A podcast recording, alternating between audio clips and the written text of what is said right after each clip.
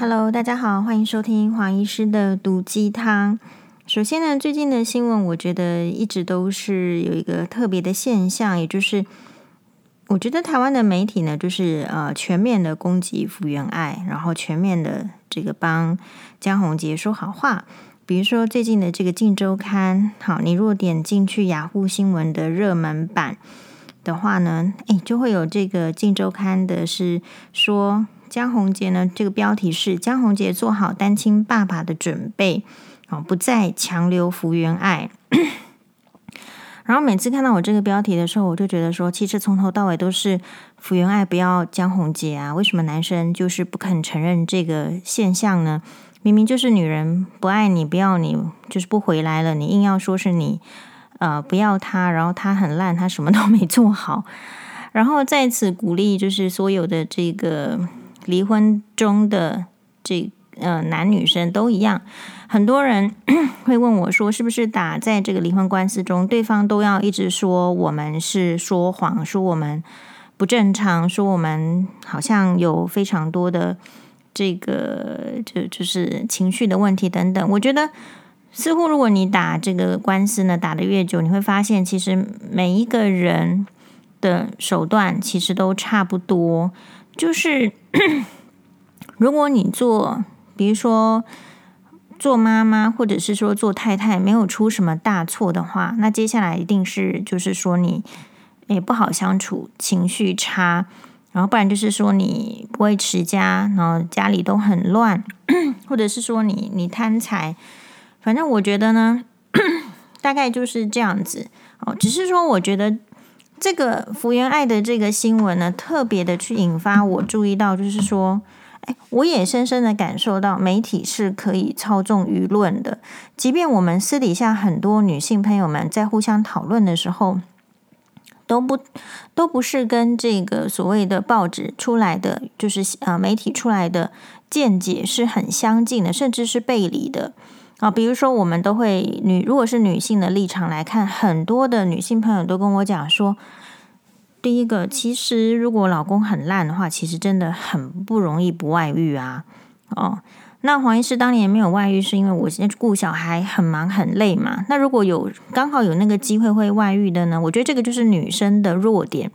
然后女生自始至终都被男生拖着弱点来打，比如说男生就是知道你爱小孩，要小孩，要监护权，所以用这个拖着你，不要让你离婚。那如果说真的是遇到一个他可以，他可能更痛苦了，他痛苦到连小孩子都不要了。比如说像去年去自杀的媳妇，他已经痛苦到他只能跟小孩子说他爱他，然后对不起他，他也是要走。或者是说像福原爱这样子，诶，我想一定是痛苦到极点了才能够舍弃小孩吧，不回来。可是这个就会变成一样是男生攻击你的点。也就是说，在一个婚姻过程当中的时候，其实很多的，嗯、会离婚的家庭的男生，其实他们在家里面为什么会离婚？为什么会导致太太想要离婚？他们从来不检讨自己，他们觉得他们完全没有错。可是如果没有问题，为什么太太会好端端的需要去离婚呢？需要造成一个破裂的家庭呢？事实上，这些男生在家里是不顾小孩的。绝对是没有亲自顾小孩的，甚至就是说，虽然也许有照片，好在法庭上呈现照片，可是还是可能是靠什么呢？靠这个爸爸妈妈帮忙带，或者是靠菲佣帮忙带，大部分是属于这一类的。好，所以他们自己也不带小孩的。再来说，别人是不要小孩的，舍弃了这个女生。呃，长期以来的这种付出，哦、让我们有这个呃，我们 podcast 听众的投稿，然后投稿有一些经验，就是说为什么女生就是不论这个舆论怎么写，我们仍然没有办法去很支持江宏杰，是源自于女生的自己的切身经验。如果大家的经验，都不是这样子的话，其实就会有更多的江宏杰的支持者，所以这个我觉得也是值得思考的。但是从这件事情里面来讲，我觉得我从这件事情里面学到的就是说，啊，这个媒体的在这个操纵他舆论，他想要创造一股这个舆论的时候，是用好像这个铺天盖地的一种说法，然后好像是洗脑大众似的。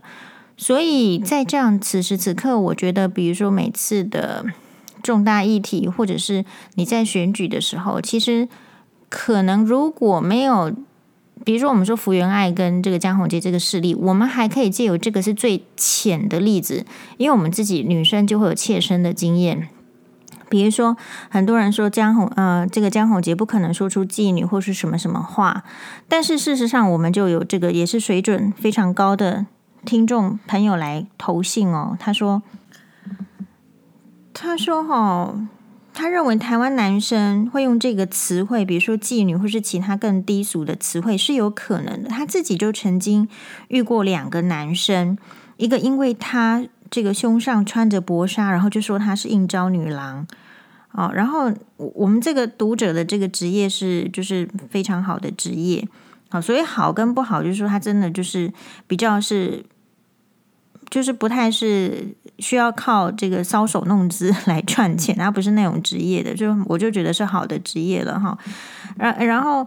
另外一个是说，哎，他在他的这个工作需求里面，好，可能要。帮这个公司啊做一些东西的时候，只要对方是男生，而且长得不错，事实上他的周遭的同事就会认定说，他是因为那个男生是长得不错，而且是男生，然后才会选择对方。然后那种男生呢，这种男同事的这种嘴巴呢，就讲出各种难听的话，是讲得出来的哦。比如说妓女、婊子、花瓶、无脑、疯子等等，就是在一个。这个职场里面的男生就可以把女生是用一个言语暴力损，把人家损得体无完肤。好，所以我觉得江宏杰这个案例，他这样子媒体要这样操纵也好啦，就是让我们知道说，我我们民众有深刻自己印象了，就觉得说我们真的不是这样想，可是媒体都没有报道，那表示说。以后媒体他反映的意见可能不是一个全盘的大众的认知的广大的主流意见哦，所以这个非常的有趣哦，嗯，那所以我不知道大家大家会怎么看哈，所以哎呀，这个事情说起来就是，其实呢，嗯，我我觉得一个事情，一个这个婚姻会离婚哦。就是大家也是祝福，只是说我们比较没有办法去看说那个本来是好好的人，然后突然一瞬，而且是以这个为卖点的 couple，然后就因此是分开，而且分开的时候其实也没有比周遭的人，因为你说他们为什么可以卖好的这个 couple 形象，就是看起来是 EQ 高嘛？我觉得运动员本身是一个 EQ 高的，那如果成因为运动员一定要很聪明，他才能打赢球啊，所以我觉得福原爱是相当聪明的。所以，我认为一个 EQ 而且 IQ 就是表现出来恩爱恩爱的样子，情绪控管很好的样子的 EQ 高 IQ 高的 couple，他在最后离婚的时候，他都是这样子义无反顾，然后闹得很难看也不管，那就表示什么？他就表示说，我们更可以理解其他的女性 EQ 不够高，IQ 不够高，然后在婚姻末期的时候，事实上是更歇斯底里的，是更焦躁的，是更没有办法理性的去思考的。所以，当我们在，我觉得要情况就是根据每一个情况来给予相对应的想法，所以我就会对嗯福原爱采取比较宽阔的。这这个心胸，然后另外一方面的话，当然就是说没有外遇的，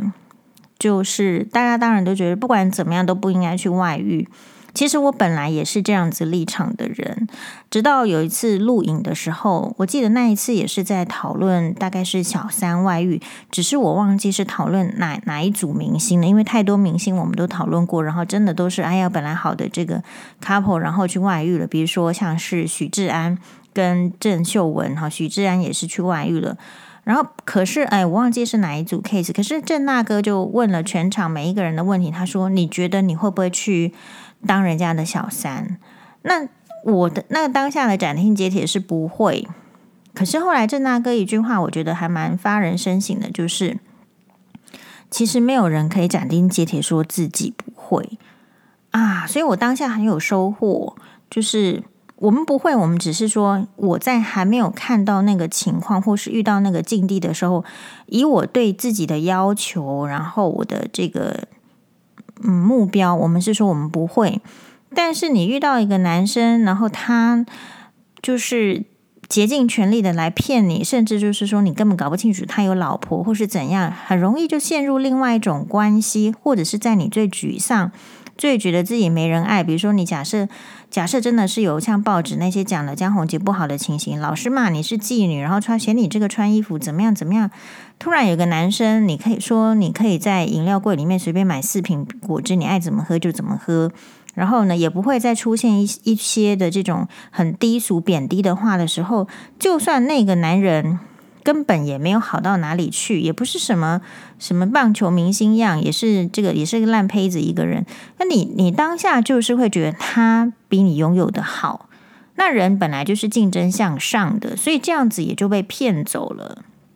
好，所以。呃，我觉得这个是一个时运的问题。我觉得福原爱哦，狼咧衰，不忘买谁菜龟。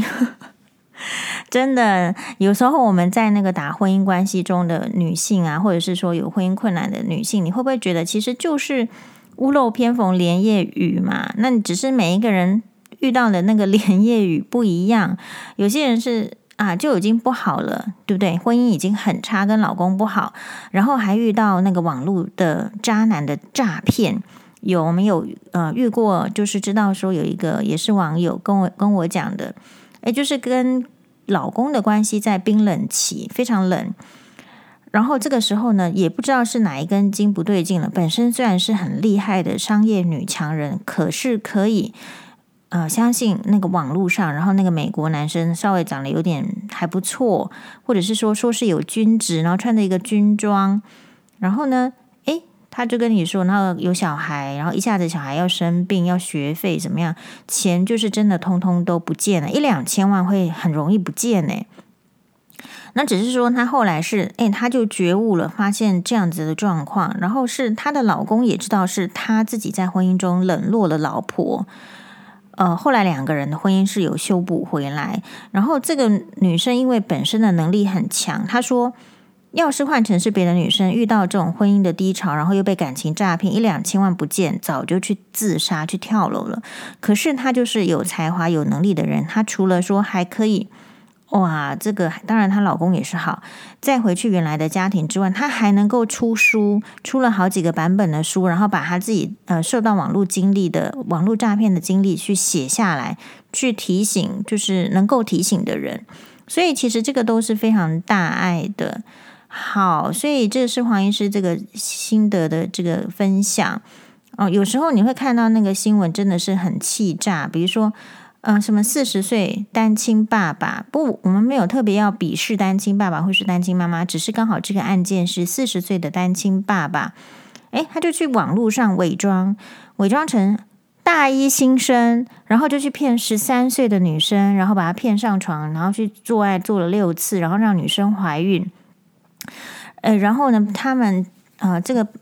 爸爸呢，就是女少女的爸爸很生气。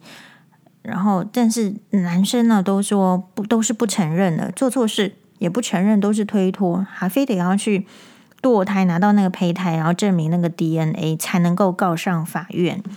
所以从此看来，这个社会上坏心的人真的非常多。然后你说十八岁就算成年了，十三岁离十八岁应该也只剩五年了，可是怎么会这么容易受骗？表示我觉得这边整个故事，不管是十三岁的少女，还是三十二岁的福原爱，还是黄医师，都是一样啦。我觉得女生哈，在一个本质上是有一些天性上、性别上的弱点。这里不是要歧视女生，或是说觉得男女没有平等，而是说我们就正视自己的弱点。女生非常的重视那个感情，所以如果人家知道你重视这个。来予以这个诈骗或者是欺骗，有恶意的欺骗的时候，你其实真的是防不胜防。就像是呃，我说前一阵子有推荐一个韩剧，它里面就是完全在讲诈骗，骗来骗去的。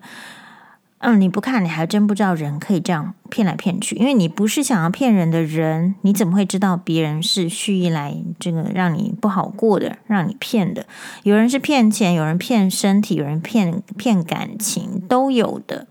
所以，我们就是必须要互相这个讨论，然后从讨论的各种风潮中、风声中讨论的这个状态中，你要知道说，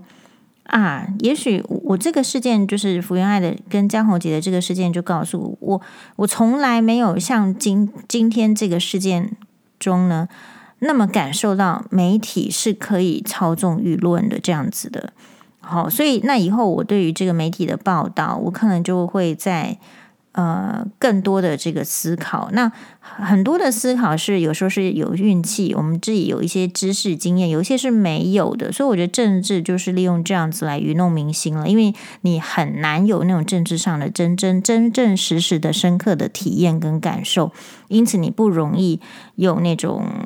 想法，所以很容易被牵着走。好，谢谢大家的收听，拜拜。